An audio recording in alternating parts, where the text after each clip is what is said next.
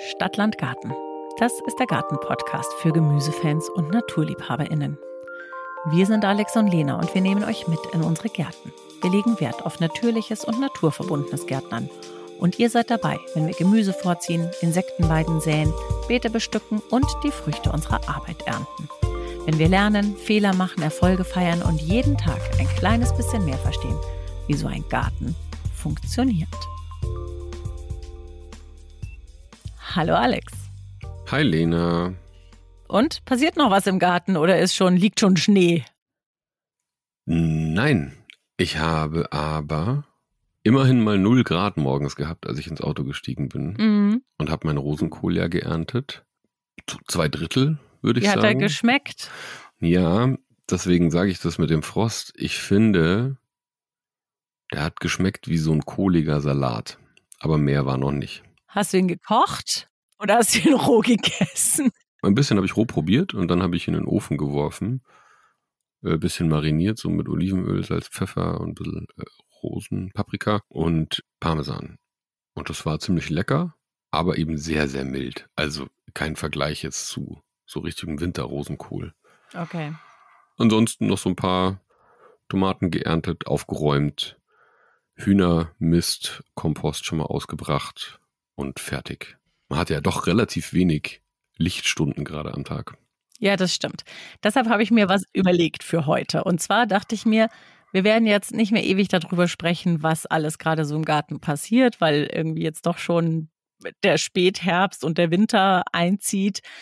Deshalb dachte ich mir, lass uns doch so ein kleines, du hast sogar schon das Stichwort gerade gegeben, Tomatenresümee ziehen. Ah, Ich Mhm. dachte, vielleicht sprechen wir heute mal so am Anfang ganz kurz darüber, welche Tomatensorten wir hatten, wie zufrieden wir mit den Sorten waren und welche wir eventuell im nächsten Jahr wieder in unsere Beete und Töpfe holen. Mhm. Hast du Lust? ja, voll gerne. Okay. Ich hatte Fuzzi Wuzzi. Das ist eine lustige Tomate, weil die ist so total haarig. Das sieht man schon, wenn das erste Keimblatt kommt. Und die hat mir total gut gefallen. Das ist eine Buschtomate.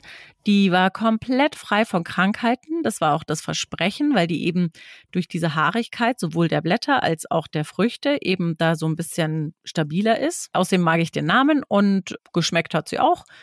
Deshalb würde ich über die durchaus nachdenken, die im nächsten Jahr wieder zu holen.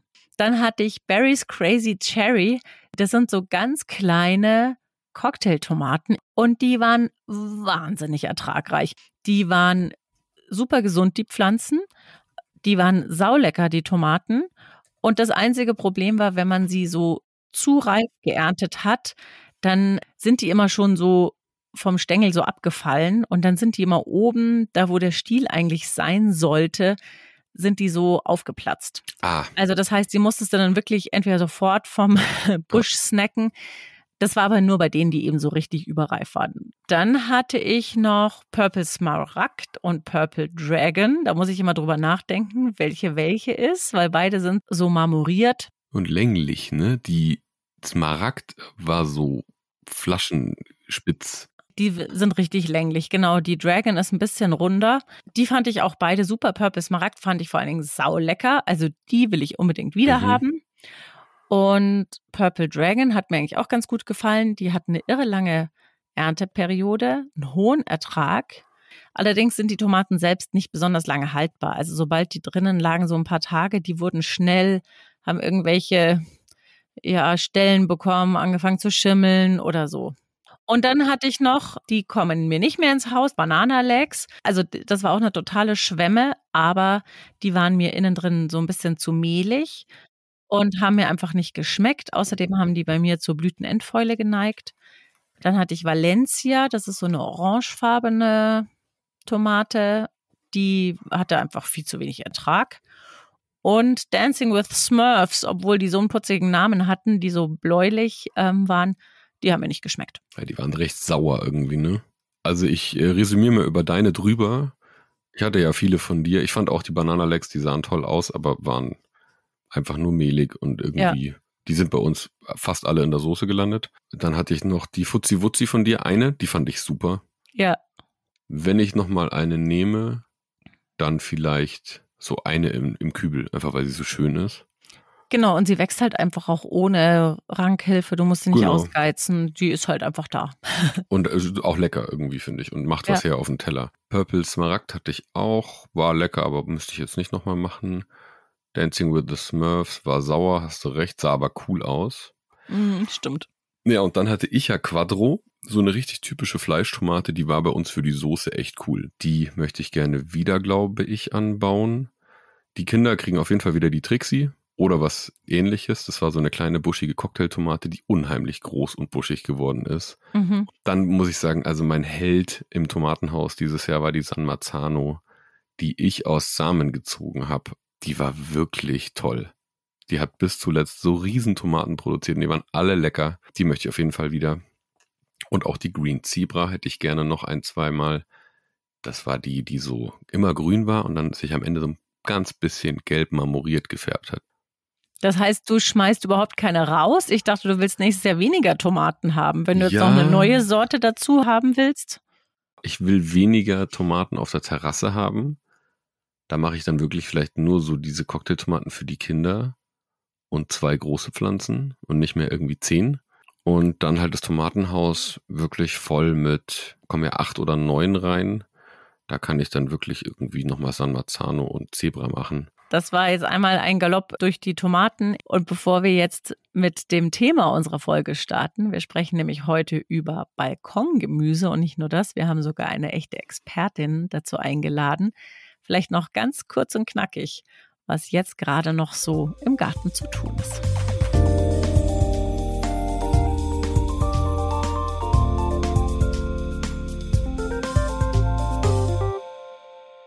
Ihr könnt jetzt schon, solange der Boden noch nicht gefroren ist, Pastinaken und Frühkarotten ansäen, weil sie dann im kommenden Jahr umso früher keimen und auch einen gewissen Vorsprung haben, bevor die fiesen Schnecken kommen und euch das Grün oben abfressen.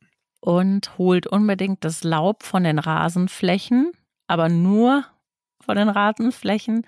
Alles andere lasst ihr liegen, sowohl auf den Beeten als auch in den Hecken und in den Ecken.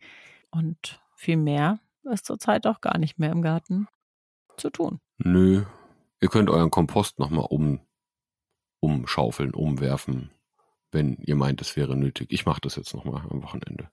Ah, okay. Ich mache das immer erst im Frühjahr. Hm. So, wir sprechen heute über Balkongemüse. Das heißt, wir sprechen darüber, wie man auf dem Balkon Gemüse anbauen will. Das ist, sind ja doch ganz andere Herausforderungen, als wir sie so in der Regel haben mit unseren Gärten. Auch wir haben ja schon da ein bisschen Erfahrung gesammelt. Erzähl doch mal, was hast du schon so auf dem Balkon in den Töpfen angebaut? Welche Erfahrungen hast du schon gemacht? Ich habe vor allem immer Kräuter angebaut. Also sämtliche Sachen, die man sich so für die Küche vorstellen kann. Später dann auch große Strauchbasilikums, meistens eben auch so Thymian, Rosmarin, Majoran gerne, auch mal irgendwas Spezielleres, Olivenkraut oder so. Und ich hatte immer Gurken oder Tomaten. Und ich habe mich so ein bisschen noch in so Heilkräutern mal versucht. Ich habe mal versucht, Johanniskraut anzubauen. Und dann habe ich noch versucht, mal Mariengras anzubauen. Ähm, da bindet man so Zöpfe draus und kann die verräuchern, aber das hat überhaupt nicht funktioniert. Ich glaube, da habe ich das falsche Klima dazu. Und das war es im Großen und Ganzen. Also ich habe schon immer mal äh, versucht, so ein bisschen Gemüse anzubauen, aber es war halt immer sehr wenig Platz. Und ich hatte mir tatsächlich zu dem Zeitpunkt auch noch nicht viel Gedanken gemacht. Und der letzte Balkon war sehr exponiert. Der stand total im Sturm. Da hatte er nur eine gusseiserne Balustrade und alles, was höher war als 30 Zentimeter, hat es eh ständig umgehauen. Das war eher frustrierend. Ich habe auch einen eher kleinen Balkon, auf dem ist nicht so wahnsinnig viel Platz, vor allen Dingen, weil wir den Balkon auch noch dazu nutzen wollen, dort zu frühstücken oder auch mal den Grill anzuschmeißen. Ja, meine Familie sorgt schon dafür, dass ich mich da nicht so sehr ausbreite mit, mit irgendwelchen Pflanzen. Aus diesem Grund hatte ich in diesem Sommer dort nur so sechs oder sieben Tomatenpflanzen. Im vergangenen Jahr hatte ich dort vor allem Paprika. Und dann habe ich eben in den Balkonkästen auch Kräuter, denn unser Schrebergarten ist ja ungefähr so fünf Kilometer entfernt. Also fahre ich 20 Minuten mit dem Fahrrad und nur weil ich mal irgendwie ein bisschen Oregano oder Thymian oder Petersilie brauche, radle ich natürlich nicht in den Garten. Und meistens vergesse ich es aus dem Garten mitzunehmen. Insofern hat es sich als ganz hilfreich erwiesen, die Kräuter eben auf dem Balkon zu haben. Aber ich muss sagen, ich habe bis jetzt mir nie so wahnsinnig viel Gedanken gemacht. Ich habe da manchmal ein bisschen Dünger reingekippt, klar. Und wenn was im Winter erfroren ist, dann habe ich es im Frühjahr ersetzt. Aber ich habe jetzt nie so mir wahnsinnig Gedanken darüber gemacht, wie ich diese Pflanzen richtig pflege oder wie ich mit denen umgehen soll. Und deshalb haben wir uns in dieser Folge ja einen Gast eingeladen wieder, die vom Gemüseanbau auf dem Balkon richtig viel Ahnung hat. Deike heißt sie, sie lebt in Kiel und hat einen zwölf Meter langen Ostbalkon. Wow. ja, wobei er ist gar nicht breit. Also er ist irre lang, zwölf Meter ist ja wirklich mal eine Ansage. Aber ich glaube, er ist nur ein Meter fünfzig oder so tief. Aber auf diesem Balkon, da baut sie wirklich wahre Massen an. In Töpfen und in Vertikalbeeten und in Balkonkästen und hat sogar dort ein Hochbeet. Wenn ihr wissen wollt, wie das aussieht, dann empfehle ich euch ihren Instagram-Auftritt. Unter Küstenbalkon könnt ihr genau sehen, wie Deike sich da ja, mit ihrem Gemüse beschäftigt. Und mit ihr habe ich darüber gesprochen, worin sich eigentlich das Balkongärtnern vom Gärtnern im Garten so richtig unterscheidet. Und sie hat uns einige Tipps gegeben, wie man aus dem Balkon so ein richtiges Gemüseparadies machen kann. Ich bin 2021 im Frühjahr hier eingezogen und habe diesen riesigen Balkon gesehen und dachte, ja, das muss man ja irgendwie ein bisschen nutzen. Hatte allerdings mit Gärtnern überhaupt nichts am Hut und auch schon gar nicht mit Gemüsepflanzen. Also ich dachte, ich stelle mir da eine Hortensie hin oder so. Und habe dann einfach mal ein bisschen angefangen, weil ich zum Einzug von meinen Eltern ein bisschen Saatgut geschenkt bekommen habe. Und dann hat sich das ehrlich gesagt über die Jahre so entwickelt. Also ich habe im ersten Jahr ein paar Pflanzen hingestellt. Im zweiten Jahr habe ich gedacht, ah, das hat super geklappt. Dann sind es noch mehr geworden und da auch viele Pflanzen einfach mehrjährig sind, bleiben sie auch da und jedes Jahr kommen neue dazu und so ergibt sich das dann einfach, dass am Ende diese Menge dabei rausgekommen ist. Ich muss allerdings auch sagen, für nächstes Jahr habe ich mir gesagt, hm, zehn Pflanzen weniger würden es auch tun, damit ich noch irgendwo sitzen kann, um es zu genießen. Worin unterscheidet sich dann das Gärtnern auf dem Balkon von dem Gärtnern in einem Garten? Der Unterschied zu einem normalen Garten ist auf jeden Fall, ähm, dass meine Pflanzen viel abhängiger sind, dadurch, dass sie im Kübel stehen. Die haben keine Möglichkeit, ähm, tief in die Erde zu wurzeln, um da ans Grundwasser zu kommen. Sie haben keine Möglichkeit, sich mit Nährstoffen zu versorgen, weil der Wurzelraum im Topf einfach eben begrenzt ist. Und wenn ich nicht dafür sorge, dass sie gegossen werden, gerade wenn sie unterm Dach stehen, oder wenn ich ihnen Nährstoffe zuführe, also wenn ich es eben nicht mache, dann können sie eben nicht weiter wachsen. Das heißt, du musst schon, glaube ich, ein bisschen mehr Zeit für Pflanzen investieren, wenn du sie auf dem Balkon hast. Es gibt aber auch Vorteile natürlich im Vergleich zu einem großen Garten. Also du hast die Pflanzen ja fast auf Augenhöhe. Die Balkonkästen, die sind ja bei mir ungefähr auf Hüfthöhe. Da sieht man die Pflanzen natürlich auch viel besser. Es sind weniger Pflanzen. Das heißt, man hat auch schneller ein Gefühl für, oh, da könnte jetzt was nicht stimmen, die Pflanze braucht was anderes oder ungebetene Gäste, die dürfen genauso da sein, sollen halt nicht so gerne an mein Gemüse, aber dann nehme ich sie halt weg. Ich versuche genauso wie ihr auch naturnah zu gärtnern und benutze natürlich keine ja, Pestizide oder irgendwie Schädlingsbekämpfungskrams. Aber du hast keine Schnecken und keine Wühlmäuse. Das sind ja so die, die genau. zwei Sorten an Viechern, die ähm, einem die Gartengärtner das Leben wirklich schwer machen. Ja. Das stimmt. Ja, und das ist, glaube ich, wirklich der große Vorteil, dass die einfach in den dritten Stock nicht kommen. Also ich habe natürlich trotzdem äh, Blattläuse und ähm, den Kohlweißling zu Besuch und Mehltau und irgendwelche anderen Pilzkrankheiten gerade weil die Pflanzen bei mir natürlich sehr eng stehen und nicht so super gut durchlüftet werden. Ne? Wenn die Sporen sich da verteilen, dann hast du es halt schnell auf vielen Pflanzen. Das ist vielleicht auch nochmal der Unterschied im, zum Garten, wo du Pflanzabstände super einhalten kannst. Mache ich jetzt zum Beispiel bei mir nicht. Aber da habe ich jetzt für mich rausgefunden, dass Mischkultur ganz gut funktioniert, dass ich halt immer versuche, Pflanzen mit dazu zu setzen, was weiß ich, eine Blume, die sehr intensiv riecht oder so, wo der eine Schmetterling dann sagt, nee, das mag ich nicht. dann, dann gehe ich woanders hin. Worin wachsen denn deine Pflanzen? Wenn du jetzt sagst Mischkultur, das klingt für mich ja so, als ob das schon auch wirklich größere Behältnisse sind. Und ich könnte mir jetzt vorstellen, dass ein Brokkoli nicht in einem normalen Balkonkasten wächst. Doch, tut er schon. Ich habe nämlich herausgefunden, ganz viele Pflanzen lassen sich auch im Topf kultivieren. Das ist schon richtig, dass das eine Rechnung ist. Je mehr Erde bzw. Wurzelraum ich einer Pflanze zur Verfügung stelle, desto größer kann sie dann auch werden. Beim Balkongärtnern geht's mir persönlich nicht darum, den Riesenertrag einzufahren. Ich habe ganz viele Kübel. Ich habe auch große Balkonkästen. Das sind welche, die man über das Geländer machen kann und dass die auf beiden Seiten quasi runtergehen. Das ist so wie so eine Brücke. Mhm. Das habe ich gemacht, weil ich auf der einen Seite Angst hatte, dass mir die Balkonkästen sonst runterfallen, wenn ich sie locker rüberhänge aus dem dritten Stock, wenn da unten Fußgänger lang gehen und es stürmt. Und wenn ich sie nach innen hänge, dann habe ich wieder das Problem, dass mein Balkon zu schmal ist, dann komme ich gar nicht mehr durch. Und deshalb ja. war das so die einzige Option, die ich benutzen könnte. Ich habe aber auch ein Hochbeet und zwei Vertikalbeete. Und was wächst in einem Vertikalbeet? Da ist die Besonderheit, dass ähm, ich da, ich glaube, fünf oder sechs Schienen habe und da wenig Erde reinpasst. Und mhm. dementsprechend dürfen da auch nur Pflanzen rein, die flach wurzeln und sich mit wenig Erde zufrieden geben. Ich habe da jetzt ähm, rote Beete, Salate, Erdbeeren, Knoblauch, noch eine Bienenmischung hatte ich da noch reingesetzt die Pflanzen, die ich auf dem Balkon habe, die brauchen nicht super viel Erde, die müssen nur ausreichend versorgt werden mit Wasser und eben Nährstoffen.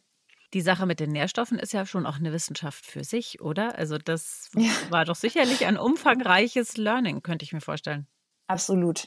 Jetzt natürlich habe ich ein bisschen Erfahrung gesammelt und ich kann meine Pflanzen jetzt ganz gut lesen und weiß, was sie anzeigen, was das bedeutet. Ich benutze hauptsächlich einfach so Bio-Flüssigdünger, weil der schnell zur Verfügung steht. Wenn man diese Langzeitdünger einarbeitet, dann kann das halt sein, dass die Pflanzen, die akut was brauchen, einfach zu spät Nährstoffe mhm. bekommen. Aber bei manchen Pflanzen, also gerade bei Beeren, die mögen gerne einen sauren Boden. Und ähm, da gebe ich dann zum Beispiel manchmal Kaffeesatz zu. Ich habe auch einen kleinen Kompost auf dem Balkon, eben um dafür zu sorgen, dass die Pflanze die Nährstoffe bekommt, die sie braucht. Was sind so die Pflanzen, die eine sichere Bank sind, die immer gut funktionieren. Ne, Salatpflanzen gehören dazu, Erdbeerpflanzen auch. Ich finde Kohlrabi auch total einfach. Knoblauch ist für mich auch eine sichere Bank und rote Beete tatsächlich auch. Das klappt auch richtig gut. Und Tomaten, gerade kleine Tomaten, also so Zwergzüchtungen, die man gut auf die Fensterbank stellen kann, wenn die ein bisschen überdacht stehen. Tomaten mögen einfach nicht so gerne Feuchtigkeit von oben. Es gibt aber auch Tomatensorten, die sind resistenter, zum Beispiel Freilandtomaten oder so. Wenn du dir da eine auf dem Balkon holst, die wächst quasi von alleine. Die muss man ab und zu mal ein bisschen gießen und ein paar Nährstoffe zuführen und dann hat man auch mit Tomaten, finde ich, eigentlich relativ schnell eine gute, sichere Geschichte. So, Alex, jetzt Deike ja auch schon Tomaten im Kübel empfohlen. Wir haben gleich ganz zu Anfang über Tomaten und unsere Erfahrungen in diesem Jahr mit Tomaten geredet.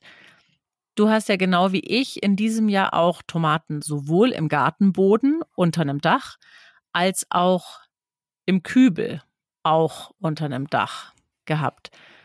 Was ist da im Vergleich dein Resümee? Was hat besser funktioniert? Definitiv im Boden und definitiv im Tomatenhaus. Also es war ja im Tomatenhaus im offenen Boden. Vor allem aus dem Grund viel weniger gießen. Da kam mhm. zwar kein Regen hin, aber die Tomaten wurzeln ja unheimlich tief. Und ich habe die teilweise wirklich in dem trockenen Sommer nur alle zwei bis drei Wochen mal gegossen. Ja, die Erfahrung habe ich auch gemacht. Also ich habe ja dieses Jahr schon das zweite Mal so ein Tomatenhaus und die Tomaten sind da auch einfach im Erdboden drin und die haben nie schlapp gemacht. Also die ja. haben sich immer selbst versorgt. Das war schon echt faszinierend und habe die eigentlich da drinnen nicht gegossen und die haben sich dann ja. tatsächlich aus den umliegenden nassen Erdschichten das Genau. Wasser geholt. Ja. Es regnet ja trotzdem neben dem Haus runter sozusagen. Ja. Und ich finde als weiteren Punkt auch das Hochbinden und Stützen fand ich viel angenehmer. Ich habe ja trotzdem jede Tomate an einem Stab gehabt, wie auch in einem Kübel, aber eben nur an einem Stab. Und wuchs sie über den Stab hinaus, habe ich sie oben am Gebälk festgebunden, an der Schnur. Und in diesen Kübeln, die teilweise ja dann auch sehr groß sind, musste ich auch mehrere Stöcke quasi einsetzen, um irgendwie so eine Art Gerüst draus zu bauen. Ja, also ich muss sagen, Boden, definitiv. Oder andere Sorten dann. Also ne, die Fuzzi-Wuzzi zum Beispiel war ja easy im Kübel. Aber eine Tomate, die 2,50 Meter hochwachsen will, da finde ich es dann schwierig. Genau, dieses Resümee habe ich für mich auch gezogen bei den Tomaten schon alleine, weil es mir so ein bisschen auf den Keks geht, dass dann da so eine riesen Tomatenpflanze Mhm. auf meinem Balkon steht. Das heißt, wenn Tomaten auf dem Balkon im Kübel, dann nur noch Buschtomaten.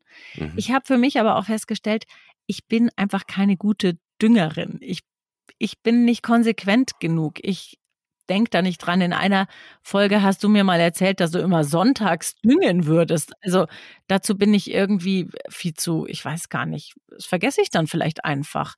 Insofern, ich düng schon mal, wenn ich denke, ach, jetzt müsste wieder gedüngt werden. Aber ich glaube, wenn ich ehrlich bin, darben bei mir die Pflanzen immer so ein bisschen im Topf. Mhm. Und die Töpfe haben wir jetzt gerade auch von Deike gehört, müsste man viel häufiger düngen wahrscheinlich als eben im Gartenboden, wo sie sich ihre Nährstoffe halt viel leichter so zusammenklauben können. Was bei mir aber, muss ich sagen, vor allen Dingen im letzten Jahr super gut funktioniert hat, das waren Paprika. Und das möchte ich auf alle Fälle im nächsten Jahr wieder versuchen.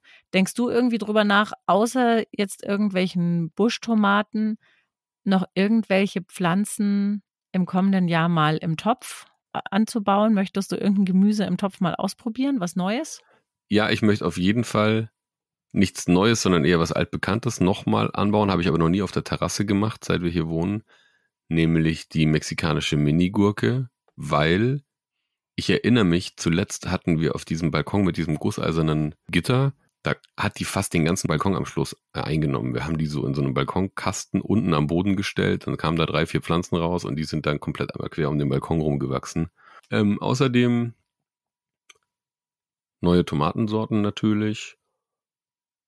Und diese Zucchini, von der du mal erzählt hast, die würde ich gerne in einem großen Kübel anbauen. Diese Schlangen-Zucchini. Trombette. Trombette, Ich genau. habe inzwischen schon die Samen aus Italien Nein! mitgebracht, aus Italien importiert. Echte Mega gut. italienische Samen. Ja, und die zum Beispiel in einem Kübel. Das würde ich gerne mal probieren. Jetzt aber zurück zu Deike, denn ich habe mit ihr auch noch darüber gesprochen, was gerade jetzt im Herbst so an Arbeiten auf dem Balkon ansteht. Wie bereitest du deinen Balkon jetzt so auf die kalte Jahreszeit vor? Ich habe viele mehrjährige Pflanzen und auch ein bisschen Wintergemüse dieses Jahr. Das heißt, es ist nicht komplett Saisonschluss, aber die meisten Pflanzen sind eben einjährig und die nehme ich dann aus den Beeten raus. Dann kommen sie bei mir auf den Kompost und werden über den Winter eben zu neuer Erde. Ich habe ähm, ja so viele Beete und äh, Kübel bei mir auf dem Balkon, dass ich tatsächlich mir das gar nicht leisten könnte, jedes Jahr neue Erde zu kaufen, um alles neu auszustatten. Habe auch für mich festgestellt, dass ich das gar nicht muss, weil ich bereite die alte Erde eben auch auf. Ich locker die ein bisschen auf, so dass die komplett durchwurzelte Erde so ein bisschen aufgebrochen wird. Und dann gebe ich meistens Mikroorganismen dazu, die einfach die Erde nochmal wieder zersetzen und ja, wieder zur Verfügung stellen für die nächste Saison.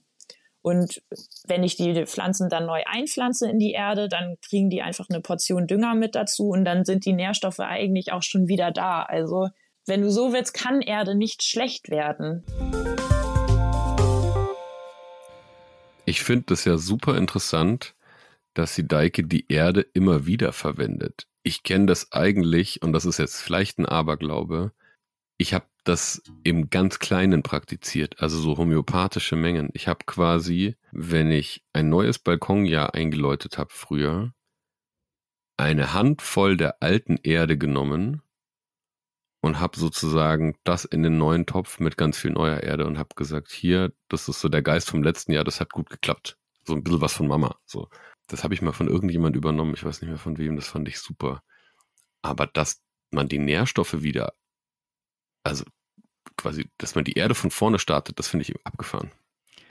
Genau, sie kippt da eben, das hat sie ja erzählt, Mikroorganismen rein und sagt natürlich auch, sie kann nicht jedes Jahr zum einen die alte Erde komplett aus dem dritten Stock abtransportieren und auch mhm. nicht alles wieder hochtransportieren. Da wird sie wahnsinnig. Ich werde das jetzt auch gleich mal versuchen. Also ich habe ja auch bei mir im Garten noch so eine Tüte so mit Bodenaktivator. Da werde ich gleich mal noch was mitnehmen und mhm. auch mal versuchen, ja, meine Balkonerde so ein bisschen aufzupimpen. Wobei ich sagen muss, diese Kräuter, die versuche ich ja schon über den Winter zu bringen. Also da muss ich dann eben eher noch düngen. Ich kann nicht die Erde komplett rausnehmen, wenn ich die Pflanzen drinnen lassen will. Ja, und am Ende habe ich Daike dann noch nach ihren Learnings gefragt. Und ich muss sagen, als ich das gehört habe, habe ich mir dann gedacht, naja, so sehr unterscheidet sich dann das Gärtnern auf dem Balkon dann vielleicht doch nicht so sehr wie das vom Garten. Das ist so mein Learning der letzten Jahre. Das Wetter ist anders, das Klima ist manchmal anders, das Saatgut ist unterschiedlich, die Erde ist anders zusammengesetzt. Also es gibt so unfassbar viele Faktoren, auch wie du gießt oder nimmst du Regenwasser oder nimmst du Leitungswasser oder sonst irgendwas. Das ist halt immer, das sind so kleine Feinheiten, die dafür sorgen könnten, dass es eben gelingt oder auch nicht. Und manchmal machst du genau das Gleiche wie im Jahr zuvor und da hat super geklappt und in diesem Jahr klappt es einfach nicht. Oder es klappt in diesem Jahr nicht und im nächsten Jahr klappt es. Das heißt auch, versuch es immer wieder. Also die wachsen einfach, wie sie wachsen und du kannst sie begleiten. Aber wenn das mal nicht klappt, dann auf keinen Fall den Kopf in den Sand stecken und sagen, okay, dann lasse ich es jetzt, sondern versuch's im nächsten Jahr nochmal. Es gibt ein neues Gartenjahr und dann ist es vielleicht auch das richtige Gartenjahr für diese Pflanze auf deinem Balkon. Oder manchmal muss man ein bisschen was ändern am Standort oder vielleicht nochmal ein bisschen mehr düngen, ein bisschen weniger. Das muss man einfach ausprobieren. So, das kannst du dir nicht im Buch durchlesen, finde ich. Ich danke dir sehr, dass du uns so viel von deinem Balkon erzählt hast. Und auch danke dir. Das äh, war eine tolle Erfahrung. Jetzt fassen wir diese spannende, wirklich spannende Folge nochmal mit unserem Wissen to go zusammen. Gebt nicht auf und probiert es jedes Jahr aufs Neue, denn jedes Jahr ist neues Wetter, neue Bedingungen, ein bisschen anderes Klima und was jetzt in diesem Jahr vielleicht nicht so gut funktioniert hat, das funktioniert dann vielleicht nächstes Jahr. Also steckt niemals den Kopf in den Sand, sondern probiert es immer wieder aufs Neue. Dünger und Wasser sind auch auf dem Balkon sehr, sehr wichtig. Wer sich mehr für das Thema Dünger interessiert, dem sei unsere Folge über Dünger ans Herz gelegt. Es ja. ist Winter, ihr könnt euch alles nochmal anhören. Stimmt, verlinken wir euch in den Show Notes. Ja, auch Starkzehrer kann man in kleinen Töpfen kultivieren, passt zum Thema Dünger und Wasser. Sie brauchen nur eben die entsprechenden Nährstoffe.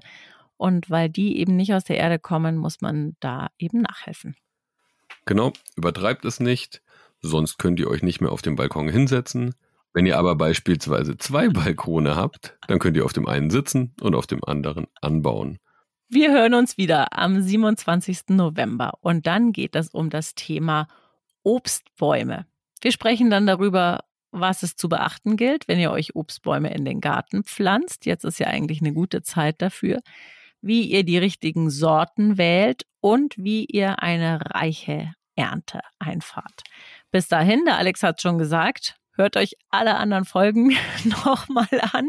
Vor allen Dingen natürlich auch die, die vielleicht schon so ein bisschen auf das kommende Gartenjahr hinführen. Also alles zum Thema Beetplanung beispielsweise. Also so die erste Folge ist da sicherlich eine gute Empfehlung.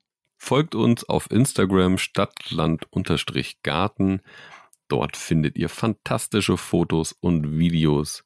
Ihr helft uns, diesen Podcast weiter sichtbar zu machen, wenn ihr es mit euren Freunden teilt. Und uns eine Bewertung und ein Abo hinterlasst. In diesem Sinne, wir wünschen euch einen wunderbaren November.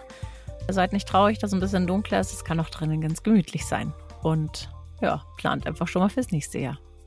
Bis bald. Tschüss.